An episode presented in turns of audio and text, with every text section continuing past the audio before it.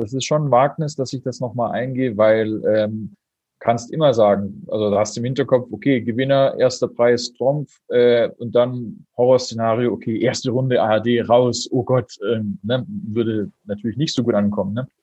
Herzlich willkommen bei Careers of Classical Musicians, ein Podcast, der Einblicke in Karrieren erfolgreicher Musikerinnen und Musiker geben soll. Dieser Podcast wird präsentiert von Drea Media. Heute zu Gast der Percussionist und erste Preisträger des ARD-Wettbewerbs Kai Strobel. Im Gespräch geht es natürlich um Themen rund um den ARD-Wettbewerb, um Kais persönliche Story, aber auch um das Thema Gagen, das Thema Trends nach Corona und einfach ganz gängige Karrieretopics, über die sich niemand zu sprechen traut. Und damit herzlich willkommen zu einer weiteren Folge von Careers of Classical Musicians. Heute mit dem klassischen Schlagzeuger Kai Strobel. Moin Kai. Moin Leon. Wie kommt man im jungen Alter zu so einem Instrument, was vielleicht doch viel Kracht macht und in, in, der Nachbarschaft wahrscheinlich nicht immer das beliebteste Instrument ist. Hol uns mal ab von vornherein. Wie ging das Ganze bei dir los im Kindesalter? Also zum Schlagzeug gekommen bin ich über meine Familie, die eh einen musikalischen Hintergrund hat. Meine Mutter ist gelernte Akkordeonistin und Dirigentin ähm, und hat zu ihrer eigenen Studienzeit auch schon ein Faible für Schlagzeug entwickelt, sehr viel Musik gemacht, neue Musik, wo Schlagzeug natürlich sehr präsent äh, immer schon gewesen ist. Äh, und hat, sie hat das immer schon fasziniert äh, und hat dann quasi meinen älteren Bruder, als er im Alter von fünf Jahren alt war, ja, so eigentlich mehr dazu ermutigt und sich nicht dagegen gestellt. Das kann ja teilweise mal passieren, äh, dass Familien irgendwie sich so Wünsche eher dagegen stellen. Und beim Schlagzeug ist natürlich auch immer die Frage, geht's, gibt's die Logistik irgendwie auch her im Haus? Äh, ist es zu laut? Ist es zu leise? Und diese Fragen haben sich bei uns eigentlich nie gestellt, sondern meine Mutter mhm. hat immer gesagt, du, also mein Bruder heißt Mark, äh, Mark, spiel einfach oder probier's mal aus und wenn es dir Spaß macht, dann bleib da dran. Ne? Äh, und ich bin dann quasi im Alter von zwei Jahren dann, ja, ein Schlagwerk aufgewachsen äh, und habe mir dann auch nie diese Frage stellen müssen, was spiele ich eigentlich für ein Instrument? sondern ich bin mit Schlagwerk aufgewachsen, habe äh, immer Schlagwerk gehört von meinem Bruder und habe dann irgendwann auch angefangen und äh, bin dann dran geblieben. Also diese, dieser Instrumentenwunsch hat sich bei mir nie gestellt, sondern ich bin einfach in dieses Instrument reingewachsen. Relativ organisch, ja. Hm. Funny Story. Habe ich ja auch mal gemacht. Traust mich gar nicht zu sagen. Wir haben ja uns schon drüber unterhalten ich sage mal, das Einzige, woran ich mich noch erinnern kann, sind, ich hatte damals so, so schwarze Drumsticks, ja. Und da habe ich mich total cool gefühlt, weiß ich noch. wie, der, wie der größte ja, Rocker. Mega. ähm, äh, wie, wie, hol uns schnell wie heißt die Firma Fick? Äh, Fick ähm, die meisten Schlägel werden von Big Firth äh, produziert. Das ist so der, der größte äh, mhm. Distributor, auch im europäischen Raum.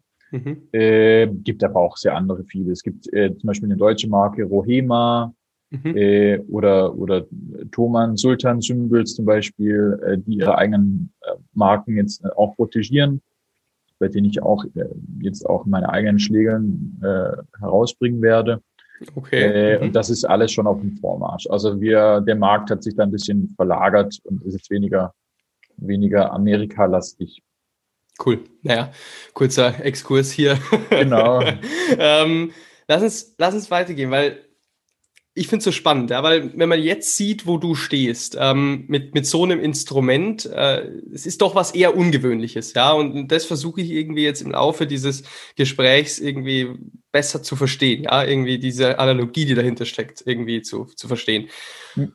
Du bist in der Schule, ähm, jetzt äh, bist du wahrscheinlich am Musikgymnasium gewesen, aber ähm, warst schon, stelle ich mir vor, relativ früh auf professionellen Beinen oder hast du dich in dem Beruf nicht gesehen? Was wolltest du damals machen als, als junger Musiker? Also, da ich dann irgendwie auch durch meinen Bruder so reingewachsen bin, ähm, bin ich auf diesen Zug aufgesprungen, habe Schlagwerk dann geübt, habe dann auch durch Jugend musiziert und andere Wettbewerbe immer so Zwischenziele gehabt, wo ich einfach geübt habe wie ein Wahnsinniger.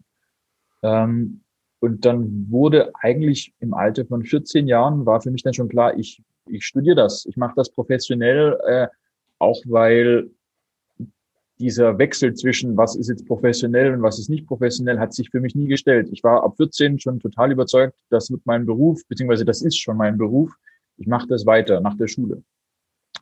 Und ähm, ja, hatte dann auch irgendwie so dieses Loch, was sich teilweise Leute dann im, nach dem Abitur haben, okay, was mache ich jetzt eigentlich aus meinem Leben oder so, was ich auch von meinen Schulfreunden irgendwie mitbekommen habe, das hat sich bei mir nie gestellt. Ich wusste immer, okay, beziehungsweise ich war schon ein unglaublich schlechter, undisziplinierter Schüler in der zwölften Klasse, äh, weil ich einfach äh, mich gefragt habe, Schule oder Abitur, wieso eigentlich? Ne?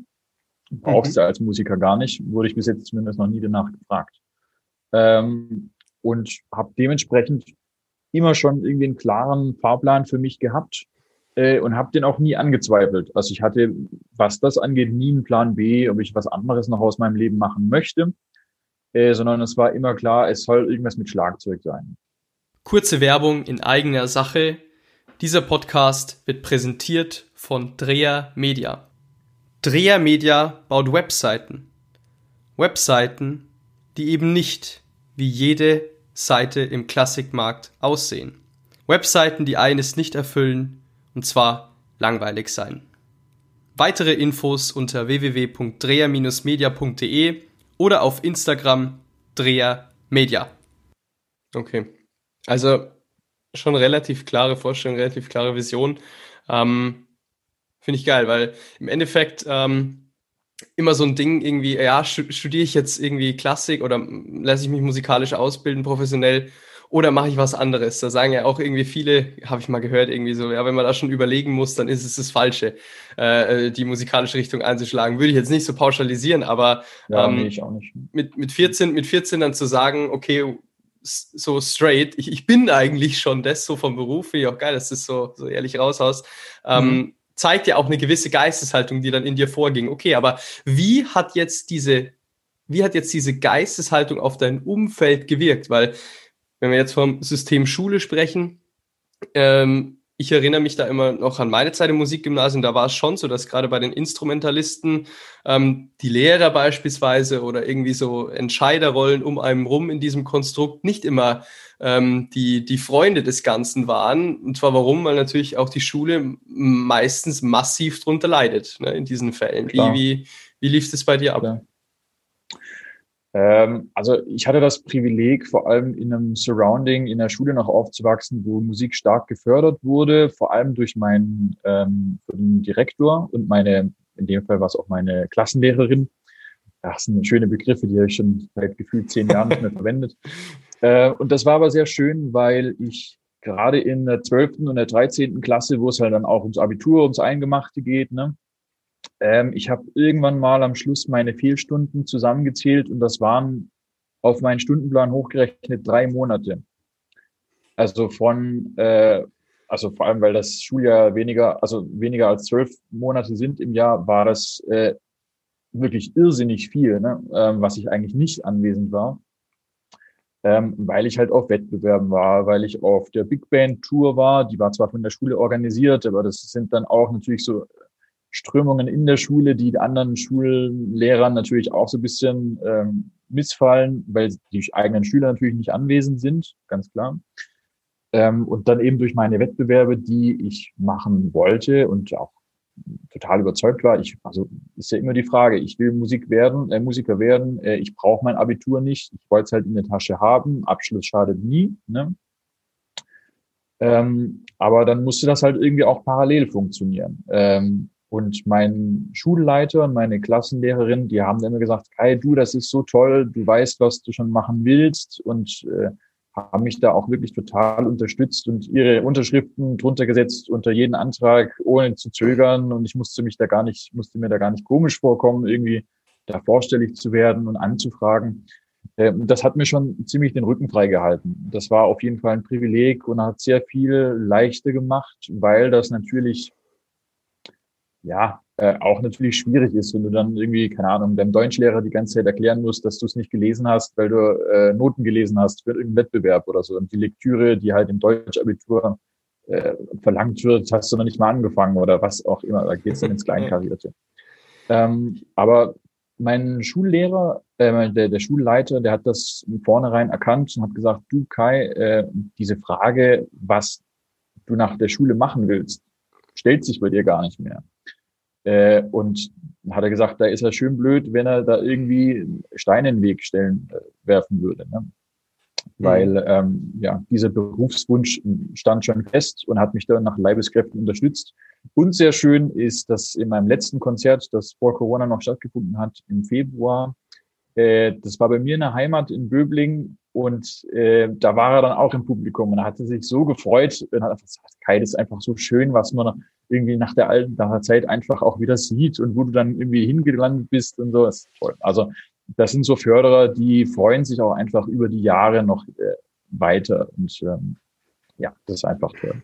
Wir reden da jetzt so schnackig drüber. Ich glaube, ähm, auf den jungen Menschen hat sowas unglaublich viel Einfluss. Auch ähm, wie, wie so ein bisschen das weitere Umfeld, ne? nicht das Elternhaus nur, sondern wie denkt eigentlich das weitere Umfeld über das, was ich mache. Mhm. Freunde in der Schule, Lehrer und so weiter und so fort. Und werde ich unterstützt, also bekomme ich eher Rückenwind oder bekomme ich eher Gegenwind? Ja. Mhm. Und ähm, wenn man hier schon Gegenwind bekommt, weiß ich nicht, wie das als auf einen jungen Menschen wirkt. Ich meine, kann man nicht vorhersagen, aber es ist auf jeden Fall wahrscheinlich nicht besser. Und ja. ähm, des, vielleicht deshalb erklärt sich auch bei dir so eine Aussage, wie es war mir eigentlich schon klar, dass ich das machen will. Und es ja. hat sich auch nie geändert, weil du natürlich auch darin bestärkt worden bist. Ähm, ja. Geile Sache ist nicht selbstverständlich. Man muss äh, hier auch ganz klar vielleicht appellieren und, und sagen, dass oftmals auch ähm, da Leute, auch Lehrer und so weiter und so fort im Umfeld sind, die einen bremsen wollen. So. Klar, oder die, die eigene Familie ist ja gleich das nächste. Die Frage ja, hat sich. Mhm. bei mir nie gestellt, weil meine Mutter natürlich selber professionelle Musikerin ist und mhm. ähm, für die war das natürlich nichts Neues, dass die eigenen ja. Kinder sagen, sie wollen Musik auch studieren. Ne?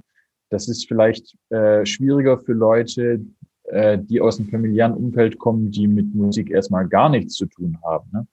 Mhm. Äh, und halt auch diesen Markt, der sich halt in der Kunstszene irgendwie etabliert hat, gar nicht kennen und dann mhm. fragen, sich dann fragen, okay, auch berechtigt fragen teilweise, okay, kann man davon leben? Oder wie mhm. stellst du dir das vor? Wo willst du denn eigentlich hin? Was, mhm. was heißt jetzt Musiker? Das ist die erste Frage. Ähm, willst du ins Orchester? Willst du in die Band? Das sind ja immer diese Stereotypen irgendwie. Mhm. Äh, und mehr kennt man dann meistens auch gar nicht. Ähm, und da war das bei mir zum Beispiel so, ich ja, musste mich da nie rechtfertigen. Meine Mutter hat gehört, ich spiele gut Musik, äh, ich mache gerne Musik, ich will Musik weitermachen und gesagt, super, genau so, mach weiter, mach das, was du willst. Ne? Ja. ja, geil. Jetzt hast du schon gesagt, kann man davon leben. Ähm, da haben wir auch schon mal drüber gesprochen, weil ich das auch total interessant fand. Ich meine, dass ein Solo-Rezital Klavier ja, stattfindet. Ich meine, das ist, äh, sag ich mal, ähm, relativ etabliert, ja, dass ich äh, jetzt einen wie du sagst, ja, als du bezeichnest dich als klassischer Schlagzeuger ähm, oder keine Ahnung, wenn ich jetzt Percussionist äh, bin und, und dann ein Solo-Konzert gebe, ähm, wirkt erstmal komisch auf den einen oder anderen, der sich noch nicht damit befasst hat. Ja, und ähm, wie ist, äh, wie ist dieses, dieses Fach sozusagen etabliert im Markt? Ja, äh, hm. und wie konntest du dann, vor allem das stelle ich mir unglaublich schwer, im Studium so deine ersten professionellen Projekte gestalten? Mhm. Wie, wie ging, wie lief diese Maschinerie? Also äh, der Markt ist ja zum Glück, also das Schöne beim Schlagwerk ist ja, dass in jedem Genre Schlagwerk vorhanden ist. Ob du jetzt in der Folklore bist, ob du äh, im Pop oder Rock oder in der neuen Musik oder in der klassischen Musik bist, ist total schnurzpiep egal. Du bist immer bei Schlagwerk. Ähm, und deswegen ähm, hat sich also ich hatte immer schon Projekte, seit ich jetzt quasi angefangen habe mit Schlagwerk, seit ich sechs Jahre alt bin, äh, habe ich immer schon so, was bei meiner Mutter im Orchester ist zum Beispiel, oder dann eben über mein Vorstudium am Nationaltheater Mannheim in der Ballettproduktion Musik dazu gemacht habe, äh, oder dann hier im Studium in Österreich auch verschiedene ähm, Kinderopern dann musikalisch äh, mitgespielt habe. Es gab da schon sehr viele Möglichkeiten, ähm, sich auszutesten und auch zu netzwerken natürlich äh, und sich auszuprobieren. Ähm, und habe da einfach, ja, daher, dass die Anforderungen für Schlagwerk immer schon immens sind, da immer schon sehr viel zu spielen gehabt. Ähm, was die Rezitale angeht, die spiele ich nach wie vor sehr viele. Also Corona jetzt natürlich nicht, aber äh, habe das davor gemacht. Es wäre jetzt auch äh, eigentlich für 2020, 2021 sehr viel geplant gewesen. Schauen wir jetzt mal. Aber ähm, das hat sich als Instrument natürlich auch sehr gewandelt, sehr etabliert, weil, ähm, sag mal, Schlagwerk als Solo- oder Kammermusikinstrument ja seinen Aufschwung hat seit den letzten ja quasi 70, 80, 90 Jahren, je nachdem. Ähm, und wird dementsprechend auch verstärkt wahrgenommen. Es passiert immer, dass du Instrumente oder dass der Zuschauer Instrumente auf der Bühne findet, die er überhaupt nicht kennt. Ähm, das große Instrument, die Marimba zum Beispiel, als bestes Beispiel, da sagt jeder immer noch Xylo dazu und das ist schon der Good Guess. Genügend kennt es gar nicht. Äh, und das ist auch völlig in Ordnung. Deswegen ist es umso wichtiger, ähm, für mich zum Beispiel, mich zu etablieren als oder mich zu präsentieren als Percussionist, als klassischer Schlagzeuger, mhm. weil eben in meinem Instrumentenportfolio mehrere Instrumente sind als nur eins. Ich spiele nicht nur Marimba, ich spiele nicht nur Vibraphon, sondern ich spiele Pauke, kleine Trommel, Marimba, Vibra, Giro, Kuhglocken, was auch immer. Das ist alles mhm. mein Inventar. Äh, und das zeichnet mich aus. Das ist am Schluss das, was ich alles betätige. Mhm. Mhm. Aber genauer rein, also wie, wie widerspiegelt es sich im Markt? Denn ich, ich denke mal so, okay, klar, Orchester äh, sind staatlich gefördert. Solo-Rezitale zunächst mal nicht. Und ähm, jetzt bietest du ein Solo-Rezital an und hast noch nicht den Namen und hast noch nicht irgendwie diese, diese, diese Durchschlagskraft. Ist da überhaupt Nachfrage da auf Veranstalterseite? naja, ob der Name da ist oder nicht, ist es alles fraglich, weil dafür macht man zum Beispiel Wettbewerbe, um sich zu etablieren. Äh, das hat bei mir zum Glück sehr gut funktioniert. Ähm, Rezitale funktionieren natürlich immer nur in einer Absprache mit einem Veranstalter und mit einem Saal. Das heißt, die sind dann natürlich meistens, mein, so läuft ja, auf der Suche nach einem Künstler. Ähm, und äh, ja, ist dann immer die Frage, teilweise verstehen auch die, äh, die, die Veranstalter mehr und mehr, dass es mit einem Schlagwerker eigentlich fast einfacher ist in der Logistik, weil äh, der Klavierstimmer nicht angeheuert werden muss, weil das Klavier auch nicht hochgeladen werden muss, sondern der Saal muss eigentlich leer sein. Ne? Ähm, mhm. Die Logistik ist bei mir auf meiner Seite natürlich größer, weil ich das alles anschleppen muss. Aber ähm, ich kriege da teilweise oder habe lustige Kommentare bekommen, in meinen Konzerten, in meinen Recitals, weil sie erstmal gemerkt haben, so, oh je, krass, das ist eigentlich von unserer Seite, wir haben ja gar nichts zu tun und so. Und dann wirst du dann auch angefragt, weil klar, die müssen die Tür aufmachen, ich komme, keine Ahnung, dreiviertel Tag früher und so. Und dann merken sie, dass sie nur dumm rumstehen und so, kann ich irgendwas helfen? Und ich sage dann auch, das ist in Ordnung, ich habe das alles geplant, ich weiß genau, was ich irgendwie äh, organisieren muss, habe meistens selber noch ein paar Helfer dabei und so. Und äh, das ist ein Logistikinstrument. Äh, und ich bin da ausgecheckt, ich weiß ganz genau, was ich zu tun habe. Äh, und dann merken die Veranstalter erstmal, okay, geht eigentlich ganz einfach. Ne? Und äh, das ist immer ein lustiges Phänomen, was das angeht. Aber ähm, ja, zu den Veranstaltern selber, ähm, klar, Schlagwerk ist nach wie vor noch ein bisschen exotisch, auch weil natürlich die Literatur ähm, die Literatur des 20. und 21. Jahrhunderts ist. Es gibt natürlich, oder auch bei mir im Programm, ich spiele auch Musik aus früheren Epochen.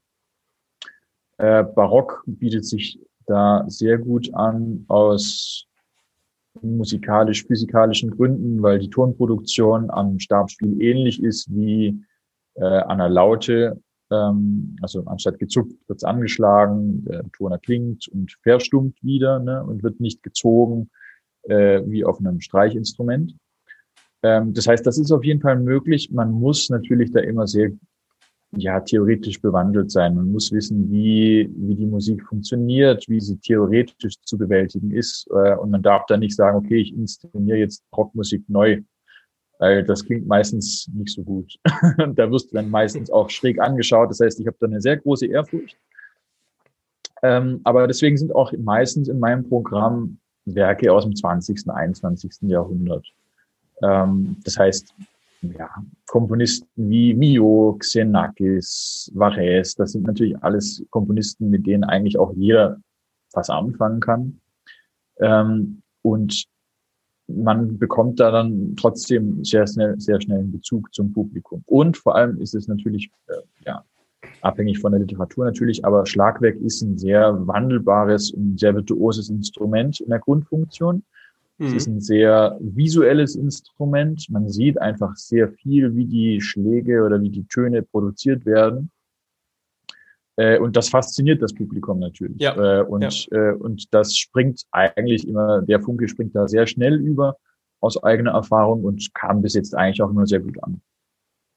Stimmt, also jetzt der letzte Punkt, da, da ist dann der Schalter umgelegt worden bei mir im Kopf, weil ähm, ich stelle mir das natürlich marktmechanisch, marktmechanismisch schwer vor, denn du hast als mhm. Veranstalter natürlich auch immer die Sorge, dass du den Saal irgendwo füllen musst, ne? dass du deine Kosten decken musst. Und dann mhm. solche Sachen zu riskieren, ist natürlich auch mit einem monetären Risiko verbunden. Ne? Deshalb diese Fragestellung dahinter. Ähm, der letzte Punkt allerdings, den kann ich wirklich ähm, nachempfinden. Ich kann mich nur erinnern, ich war damals als ganz kleiner Junge zusammen mit meinen Eltern, ähm, ich glaube nur sogar mit meiner Mutter damals war das, beim Martin Grubinger. Mhm.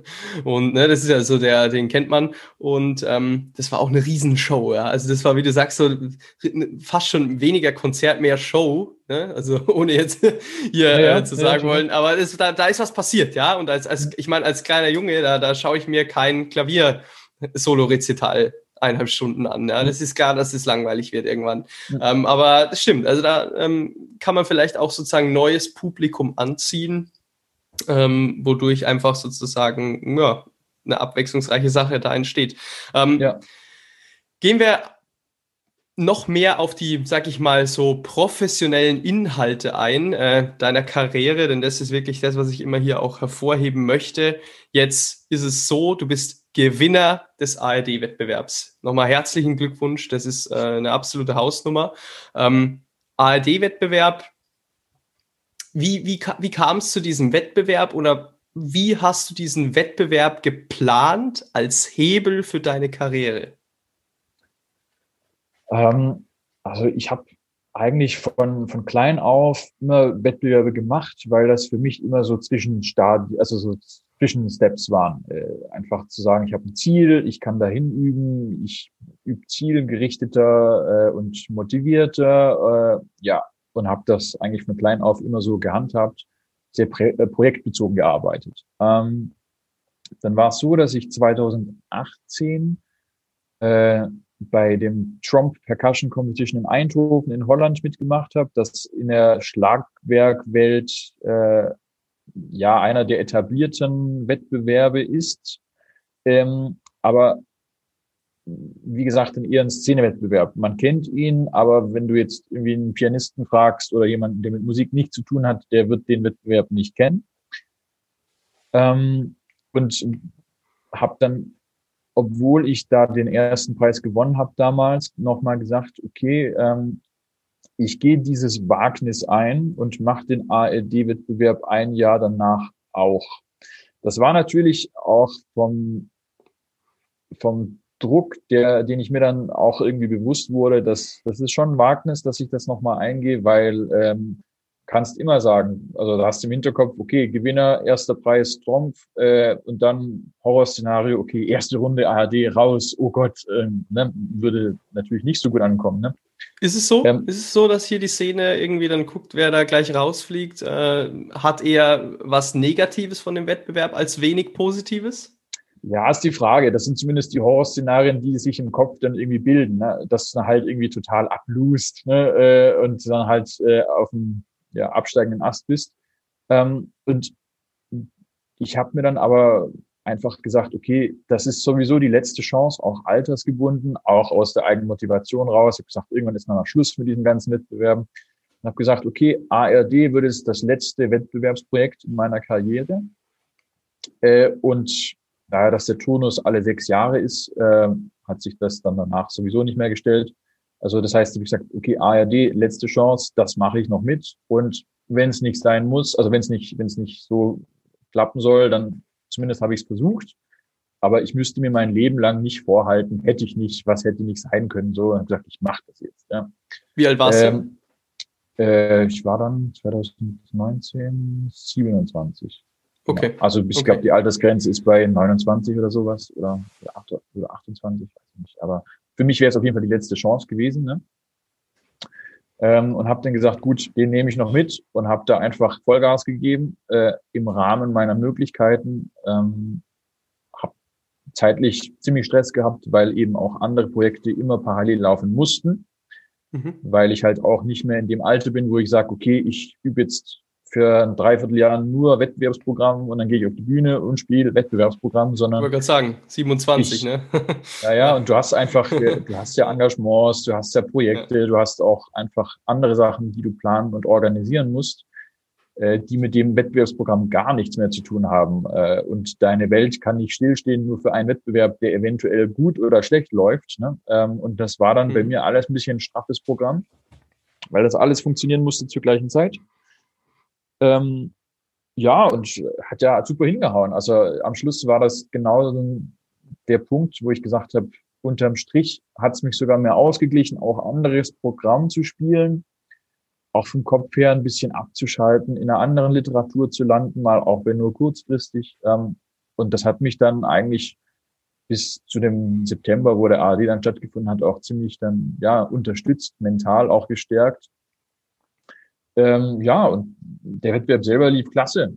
Und ja. äh, es wäre auch jetzt 2020 sehr viel geplant gewesen und 2021 und ist dann halt mit Corona natürlich total eingestampft worden, was klar natürlich schade ist, aber ich bin da nicht der Einzigste und muss da jetzt nicht irgendwie im Podcast heulen, weil das ist einfach dieses ja, Prinzip momentan mit Corona. Wir müssen einfach schauen, was danach funktioniert. Ähm, genau, aber Sprechen wir gleich ARD drüber. ist, ja. genau, ARD ist da natürlich der, der Tür- und Toröffner in jeglicher Hinsicht. Auch wenn du irgendwie Corona hast und dieses Prinzip Konzertformat dann halt auch überhaupt nicht mehr möglich ist, hast du mit einem ARD als Referenz natürlich auch andere Möglichkeiten, dich zu verwirklichen. Klar. Was würdest du sagen, sind die Ivy League Wettbewerbe so in dieser, in dieser Klassik-Szene? ARD, können wir einen Haken machen? Was noch? Was ist Ivy League? Ja, so die, ähm, das ist so der Begriff für, ja, wir würden sagen Endstufe. Ah, okay. ja, also was großen, ist so, genau, was ist so? Ja. ja, die großen, die großen Wettbewerbe, die mir jetzt auf die Schnelle einfallen, sind da der Tchaikovsky, der ARD, der Queen Elizabeth. Das sind mhm. so diese, mhm. diese großen Wettbewerbe, die auch in einem Turnus stattfinden, der nicht jedes Jahr stattfindet, sondern das ist dann alle drei, alle sechs Jahre, mhm. wo auch wirklich eine Generation wechselt. Ne? Mhm. Und äh, einfach da aufs Neue einfach die Creme de la Creme aus der ganzen Welt zusammenkommt mhm. äh, und sich diesem Wettbewerbsprogramm stellt. Äh, und das sind dann Wettbewerbe, die sowohl in der Schwierigkeit, aber auch medial oder einfach generell auch äh, in der medialen Wahrnehmung ähm, ein, ein Standing haben. Ne? Mhm. Und das bringt dich natürlich auch als Künstler weiter. Das ist ja auch der, der Vorteil, dann, den so ein Wettbewerb so mit sich bringt. Du hast mhm. so lange alleine im Keller geübt und äh, wenn es funktioniert, bringt dir der, der Wettbewerb dann die Publicity, um ja. dich raus aus dem Keller zu bekommen, sondern dann bist du äh, medial Name, du bist, kannst dich vermarkten, du kannst spielen, du kannst Programme äh, etablieren und so weiter und so fort äh, und bist in der Szene. Und das sind natürlich dann die Wettbewerbe, die dann interessant sind für die Künstler. Aber Es klingt jetzt so nach dem Motto, okay, ich gewinne diesen ARD-Wettbewerb oder den Queen Elizabeth-Wettbewerb oder den Tchaikovsky-Wettbewerb und danach brauche ich mich eigentlich um gar nichts mehr kümmern. Äh, mir kommt eh alles zugeflogen. Ähm, so, erstmal Frage eins: okay, man, man, gewinnt diesen Wettbewerb, Preisgeld, ARD-Wettbewerb sind es 10.000, so, und dann hat genau, man diese ja. 10.000 und, und sagt, Sie haben jetzt hier den Wettbewerb gewonnen, Herr Strobel. Herzlichen Glückwunsch. Und ähm, was ist dann, was ist dann der, was ist dann der, der Step danach? Also ja. klar ergibt sich daraus ein Netzwerk und so, aber was ging auch dir im Kopf vor? Also was passiert danach? Also das Schöne bei dem Wettbewerb äh, oder das, sagen wir mal, das Prinzip vom Wettbewerb ist, dass der Wettbewerb immer nur als Zwischenstufe zu sehen ist. Es ist unterm Strich ist der Wettbewerb nur eine Referenz. Wenn er funktioniert, ist es eine Referenz, die du für dich vermarkten kannst. Ähm, weil das ist bestes Beispiel, äh, du musst nicht Kai Strubel kennen, aber wenn ich sage, okay, ich bin Kai Strubel und ich habe den ersten ARD-Preis gewonnen, äh, dann in der Kulturszene werden die mich auf jeden Fall zumindest ein, einstufen können, irgendwie in, auf einem künstlerischen Niveau, ne? weil mhm. ARD ist einfach eine Referenz. Äh, und das ist eigentlich so auch für mich einfach äh, einer der Gründe gewesen, den Wettbewerb zu machen. Mhm. Du kannst dich damit ausweisen. Die Leute verstehen, was du gemacht hast oder was du geschafft hast. Und das ist natürlich total toll. Ähm, was dem Wettbewerb generell ermöglicht, äh, hängt dann unterm Strich von dir selber ab. Es ist eine Zwischenstufe, es ist nicht das Ende, sondern es ist der Beginn. Man darf das gar nicht verwechseln, sondern äh, ich habe das auch immer schon gesagt, äh, auch für mich selber immer und habe gesagt, gut, jetzt geht's los. Weil äh, das davor war natürlich schauen, wie weit kommst du, was geht so, äh, was ist in diesem Rahmen möglich. Ähm, und äh, jetzt nach diesem ganzen Wettbewerbsgeschehen, jetzt geht's erst richtig los. Und jetzt kannst du ähm, eben auch mit den ganzen im Kulturgeschehen loslegen, äh, hast ein Backup als Referenz ähm, und ja, das macht natürlich vieles einfacher. Ähm, und äh, habe dementsprechend eigentlich genauso, wenn nicht sogar noch intensiver weitergemacht, dann ähm, ja, mich weiter zu entwickeln, einfach ein bisschen nach links, nach rechts zu schauen, auch aus dieser Musikblase raus. Ähm, und ja, einfach sehr, sehr offen, sehr offen agiert. Weil ja, wir Künstler, wir tendieren immer dazu zu sagen, okay, ich muss üben und ja, Hauptsache alle Töne richtig und unterm Strich, also jetzt klar, es sollte natürlich perfekt spielen, aber da geht es um so viel mehr als nur zu spielen und alles richtig zu machen, sondern du willst ja Leute erreichen auf einem emotionalen Niveau, ne? Als Künstler. Beziehungsweise das ist mein Ansatz. Äh, und ich sage jetzt erstmal so, dass dem Zuschauer das jetzt erstmal wurscht ist, ob du da irgendwie alle Töne triffst oder 99 Prozent. Äh, oder dann spielst halt irgendwie eher passiv und triffst dann alles. Das ist so das uninteressante spielerische Niveau, sondern es geht ja wirklich darum, dass du was spielst, was die Leute mitnimmt, wo die Leute dann sagen, toll, den will ich im besten Fall nochmal hören oder das war ein tolles Konzert ähm, und habe dann vor allem nach Formate für mich selber entwickelt, ähm, die ich, mit denen ich mich selber gerne präsentieren möchte äh, auch Formate entwickelt, die Leute meines Erachtens gerne hören wollen oder würden. Ähm, und das sind alles so Schritte, die natürlich dann von der Wettbewerb erstmal sich im Programm total unterscheiden. Weil ein Wettbewerbsprogramm mhm. ähm, ist eher ja technisch oder äh, ja genre-technisch natürlich sehr spezifisch, was nicht für ein normales Konzertpublikum komplett zugänglich ist. Ähm, und da bin ich jetzt an dem Punkt, wo ich natürlich andere Literatur spielen kann und will und darf. Und das ist natürlich toll. Klar, du hast mehr Freiheit in deiner eigenen Gestaltung.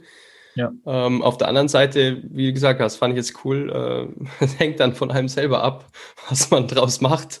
Ja, äh, total. Habe ich auch, ja. ähm, auch eine irgendwie Kernbotschaft, ähm, die man untermalen muss.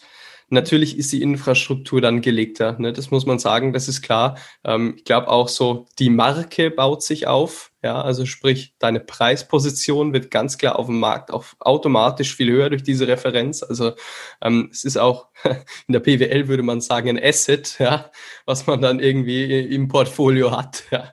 Und ja, ähm, ja und ähm, okay, jetzt hast du dieses Asset im Portfolio. Wie siehst du die Zukunft aktuell? Jetzt ist natürlich Corona voll dazwischen gekommen. Ähm, du bist aber jemand, der das überhaupt nicht negativ irgendwie aufnimmt. Ich im Übrigen auch nicht, rede auch nicht gerne über das Thema, weil ähm, es bringt letztlich nichts, ja. Ähm, ja. Aber dennoch, wie, wie schaust du auf deine, auf deine Karriere? Ähm, wie siehst du sie für dich, aber wie siehst du vielleicht auch für Leute, die äh, noch nicht auf dem Level sind, aber im selben Genre unterwegs sind? Ja, also genau, Corona hat jetzt natürlich die Blutgrätsche durch die Kulturszene äh, vollzogen. Ähm, ich sehe das relativ real, wenn ich sage, dass die Kulturszene tot ist momentan. Beziehungsweise sie ist tot seit 2020 März. Wann ähm, steht sie wieder auf? Ich glaube, wenn sie überhaupt wieder so aufsteht wie davor, dann in fünf Jahren, ähm, weil momentan ist totales Chaos. Äh, okay, wann steht sie wieder auf, so dass irgendwas passiert? Dass ein Mechanismus da ist? Vermutung, ja, wir, wir ich, ich plane jetzt für mich mal äh, nächste Spielzeit. Das heißt, äh, hoffentlich nach Sommer 2021 wird es einigermaßen wieder anrollen. Mhm. Äh, aber die Nachwehen von Corona spüren wir bestimmt noch fünf, sechs Jahre, weil halt sämtliche Spielpläne sind ja total hinterher. Ähm, die wissen gar nicht, wo sie ihre Leute, die sie gebucht haben für 2020, 2021 irgendwie unterbekommen sollen. Dann die Frage, wo kommen die Gelder her? Es wurde ja nichts eingenommen, wer subventioniert was und so weiter und so fort. Und das, was die Institutionen natürlich spüren durch Corona, das wird natürlich eins zu eins an uns Künstler weitergegeben. Wenn nichts aufgeführt werden kann oder wenn kein Geld für Aufführungen da ist, dann klar, können sie natürlich auch keine Künstler bezahlen. Ähm, und das ist natürlich krass. Und dann, ja, wie du gesagt hast, das ist jetzt einfach so, man muss einfach gucken, äh, was man aus dieser neuen Situation macht. Äh, dieses Format Konzert ist tot momentan. Ähm, das heißt, es macht jetzt auch keinen Sinn, einfach Programm zu üben und zu sagen, das spiele ich jetzt irgendwann, sondern du musst einfach, das habe ich dann gemacht, ich habe dann einfach jetzt Formate entwickelt, äh, die möglich sind äh, und eben ohne Publikum live. Ne? Und äh, mhm. habe dann einfach äh, auch äh, vom finanziellen Gedanken einfach Projekte entwickelt, die funktionieren, äh, ohne in einem Konzertsaal zu sein ähm, und mhm. ein Publikum vor mir zu haben. Äh, und Unterrichten, das ist, glaube ich, auch, irgendwelche Workshops. Genau, was? unterrichten, mhm. Workshops, Seminare, theoretisch publizieren, ähm, mhm. sie noch gemacht. Ja, ich rede gleich wieder drüber. äh, und einfach Sachen, die halt äh, auch das Medium Internet hergibt. Ne? Mhm. Ähm, so, sich einfach äh, so weiterzuentwickeln und äh, Sachen halt zu machen, die man jetzt erstmal weniger gemacht hätte, weil man halt sagt, okay, dieses Formatkonzert, das läuft, da investiere ich Zeit rein. Das ist mhm. jetzt einfach nicht so. Und äh, man muss da einfach dagegen steuern. Das, das andere, ja, das andere, was da einfach sehr, sehr wichtig ist, ist, dass man ähm, daher, dass es natürlich diese Geldnot da ist in der Kunstszene und äh, eh alles upside down ist irgendwie gefühlt. Äh, man darf da gar nicht äh, sich da ein, zu, zu stark beeinflussen lassen, zu sagen, okay, ähm, die, ich freue mich einfach jetzt wieder aufzutreten und deswegen äh, spiele ich jetzt für 200 Euro oder sowas, sondern das geht gar nicht. Ähm, das ist ganz, ganz schlimm, diese, diese Entwicklung, die ich gerade so sehe ähm, weil unsere Gagen sich jetzt wieder auf einem Niveau befinden, äh, wo eigentlich kein Künstler leben kann. Jeder sagt halt, okay, ich bin froh, wenn ich jetzt spielen darf, diese Chance nehme ich auf jeden Fall wahr. Und dann sagt der Veranstalter, ja, ich habe auch gerade kein Geld, deswegen kriegst du wieder weniger. Ähm, und da sind wir wieder auf diesem jung musiziert gefühlten Niveau zu sagen, ja, ich spiele halt gerne und das ist ein Ziel so und äh, ich, mir macht das Freude das und deswegen Beispiel, ich's, ne? ja. Und das, das ist, mhm. ähm, prinzipiell erstmal überhaupt nicht verwerflich, einen Idealismus zu haben und zu sagen, okay, ich freue mich, deswegen, wir sind ja Musiker, weil wir es ja gerne machen, das ist ganz klar. Äh, aber wir sind auf der anderen Seite, wir leben ja von unserer Kunstform. Äh, und zu sagen, okay, äh, ich lebe jetzt nicht von meinem Idealismus. Also wer zahlt mir meine Miete, wer zahlt mein Essen und so weiter und so fort. Wir leben davon äh, und man darf sich da gar nicht irgendwie ja, dann so, so weich reden lassen und zu sagen, okay, dann mache ich es für weniger. Äh, und das spüre ich und ich kämpfe da im großen Interesse dagegen, weil ich sage, okay, äh, wenn ich mich da schon irgendwie äh, davon beeinflussen lassen würde, wie würde das eine Generation gehen, die sich noch gar nicht etabliert hat? Wenn ich sage, ich spiele es für weniger, dann sind dann die angehenden Professionellen, die müssen es dann kostenlos machen. Oder keine Ahnung, im schlimmsten Fall müssen die noch zahlen, um dann auf die Bühne zu kommen, um, um gesehen zu werden oder so. Dann dreht sich das irgendwann um. Das ist so, so, eine, so ein Horrorszenario und da sind momentan Anzeichen da, die ganz, ganz schlimm sind. Ähm, und man muss da einfach dagegen steuern. Man muss sagen, wir sind Künstler, wir üben, wir investieren Zeit, äh, um unterm Strich eine Art von Dienstleistung zu erbringen. Äh, und die kostet. Fertig. Und wir müssen das ermöglichen, dass wir alle davon leben können. Und deswegen muss jeder von uns einfach auf einem Preisniveau arbeiten, äh, das sich nicht gegenseitig untergräbt. Ne? Mhm. Mhm. Cool cool formuliert. Das ist eine Dienstleistung, hm. die kostet. Klar, am Ende des Tages ja. Schätzt dich als relativ rationalen Typen auch ein, ne? Also ähm, äh, bist, bist weniger der, ich sage es so offen und direkt, bist weniger der, der, der schwammige ähm, Charakter, sondern auf dieser Ebene auch ganz, äh, ganz rational auf, auf, hm. auf dein, ja, auf dein, wenn man so will, Business auch bezogen. Ja. Ja. Ich denke halt auf der einen Seite natürlich, wenn ich, wenn ich spiele, wenn ich Musik mache, das ist natürlich ja. das eine. Da darfst du träumen, da will ich Klar. auch träumen, da willst du Muss verzaubern, man, ja. da, da will man einfach, ja, Kunst machen, ganz klar. Aber unterm Strich ist das der eine Punkt.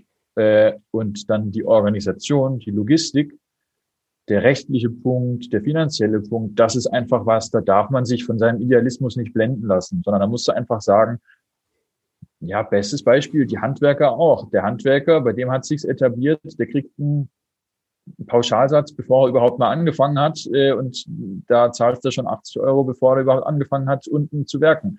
Und das ist okay. Und ich denke einfach, das ist für uns Künstler genau der Punkt, wo wir sagen müssen, genau so muss das einfach auch funktionieren. Äh, und da darf man dann nicht sagen, ja, ich freue mich jetzt, ich bin hier und darf jetzt hier arbeiten, sondern muss sagen, ja, das kostet, fertig aus. Und da geht's uns unterm Strich dann alle besser. Mhm. Aber auch nur, wenn eben sozusagen alle diese, diese, wenn alle mitziehen, diese Preispositionierung ja. rechtfertigen nach außen hin, klar. Ja. Ähm, ja. Cool. Und ich denke, da darf man sich gar nicht blöd vorkommen lassen. Also man darf da sich nicht fühlen wie, materialistisch oder egoistisch oder, oder wie und was, sondern das ist genau der Punkt. Wir üben so viel, wenn du sagst, okay, in der, in der, in der Wirtschaft sind es 40 Stunden Wochen. Also ich glaube, jeder Musiker ist bei mindestens 50, 60, wenn nicht gar mehr. Äh, und dementsprechend darf man auch so argumentieren. Da darf man sich gar nicht blöd vorkommen, sondern einfach sagen, gut, ich arbeite viel und dementsprechend sind Preise oder Engagements auch auf einem anderen Niveau gerechtfertigt. Klar, auf, auf jeden Fall, absolut. Ähm, nimmt man auch immer gerade in der Klassik so einen Schleier davor. Verstehe ich gar nicht. Ne? Oder generell auf solche Inhalte, Karriere, Geld, Networking, irgendwo clevere Hebel zu finden. ist doch am Ende das, worum es geht. Ja, also man ist im, natürlich im, irgendwie immer ein bisschen Konkurrenz. Hebel, was man macht. Ja, ja, eh, man ist immer so ein bisschen in diesem Konkurrenzverhalten. Das ist auch, glaube ich, ganz normal und so. Mhm. Aber äh, in einem größeren Verständnis muss man einfach in gewissen Punkten zusammenarbeiten oder zumindest zusammen denken oder im großen Ganzen denken. Und äh, umso mehr das machen, umso besser natürlich. Cool. Ja, sind doch äh, positive Aussichten dann doch irgendwo. Ähm, ja, abschließend ganz, ganz, ganz lieben Dank, Kai. Äh, cooles Gespräch, coole Entwicklung, wo wir jetzt am Ende gelandet sind. Und äh, ich danke dir für deine Zeit und wünsche dir weiterhin alles, alles Gute. Danke. Kurze Werbung in eigener Sache. Dieser Podcast wird präsentiert von Dreher Media. Dreher Media baut Webseiten. Webseiten, die eben nicht wie jede Seite im Klassikmarkt aussehen. Webseiten, die eines nicht erfüllen, und zwar langweilig sein. Weitere Infos unter www.dreher-media.de oder auf Instagram Dreher Media.